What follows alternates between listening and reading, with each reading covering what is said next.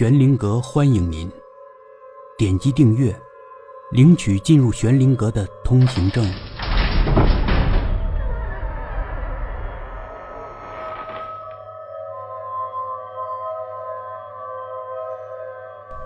单身公寓的故事番外篇。我的单身公寓在市郊一处并不热闹的地方，夜晚鲜有来往车辆滋扰。对于这样的居住条件，我很是满意。我的房间在顶层，自认为在这些小高层的建筑里，顶层是最安全的。不过近来有新闻报道说，因为底层的人家被偷的差不多了，小偷们开始惦记我们这些住在高层的人家。要命的是，他们已经通过各种匪夷所思的方法。达到了这种攫取的目的，所以啊，我这段时间也并非是高枕无忧了，晚上睡觉总是莫名的醒来。现在我就醒着呢，这已经是今晚的第三次了。我伸出手向床头柜摸去，上面放着一瓶安眠药。奇怪。原本一摸就应该有的药瓶，现在却怎么也摸不到了。难道我放在别的地方了吗？我的手在床头柜的方向扫荡似的抓了一遍，上面空空的，似乎什么都没有。我不得已将脑袋转过去，眼睛已经习惯了黑夜，所以我不开灯也能看到床头柜上的景象。确实没有任何东西。去哪儿了？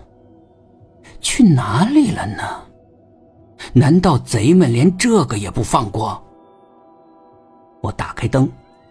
事实上，我晚上很少开灯，我不太喜欢这种绿油油的光。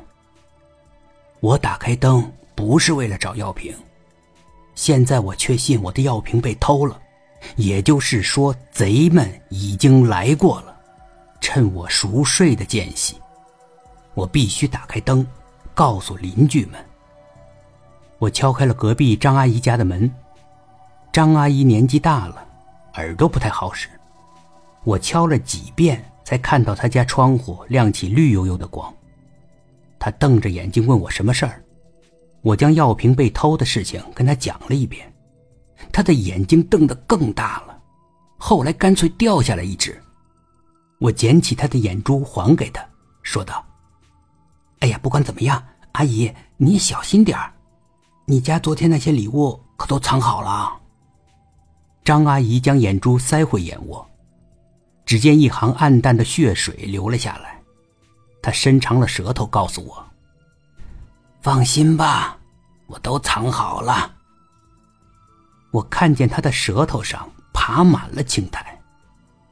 随后，我陆陆续续敲开了另外几户人家，一一告诉他们最近很危险，赶紧将家里值钱的东西藏好。贼们很无耻，连我的药瓶都偷，想不到还有什么不能偷的了。此时已经过了半夜两点，这一片住宅区除了草虫声和风声。再无声响了。我即将躺下的时候，张阿姨竟来敲我的门。张阿姨，怎么了？我问。我们呐，始终有些不放心。现在的贼呀，太精太狠了。大伙商量了一下，决定今天开始，每晚都开灯睡觉，起码。他们对这个还是怕的。张阿姨刚说完，身子往边上一闪，我看见附近几户人家屋子里都亮起了绿油油的灯光，就像深夜里的一只只萤火虫。你别说，邻居们的提议很有效。几天之后的《城市晚报》上说，清明节期间盗墓严重的半山公墓，近来状况好转。有群众反映，曾在夜间看到公墓里亮起很多鬼火。市科学院专家解释说，群众看到的不是什么鬼火，只是萤火虫。不管外界如何议论，我总算能睡个安稳觉了。本集故事播讲完毕，点击上方的订阅，订阅不迷路。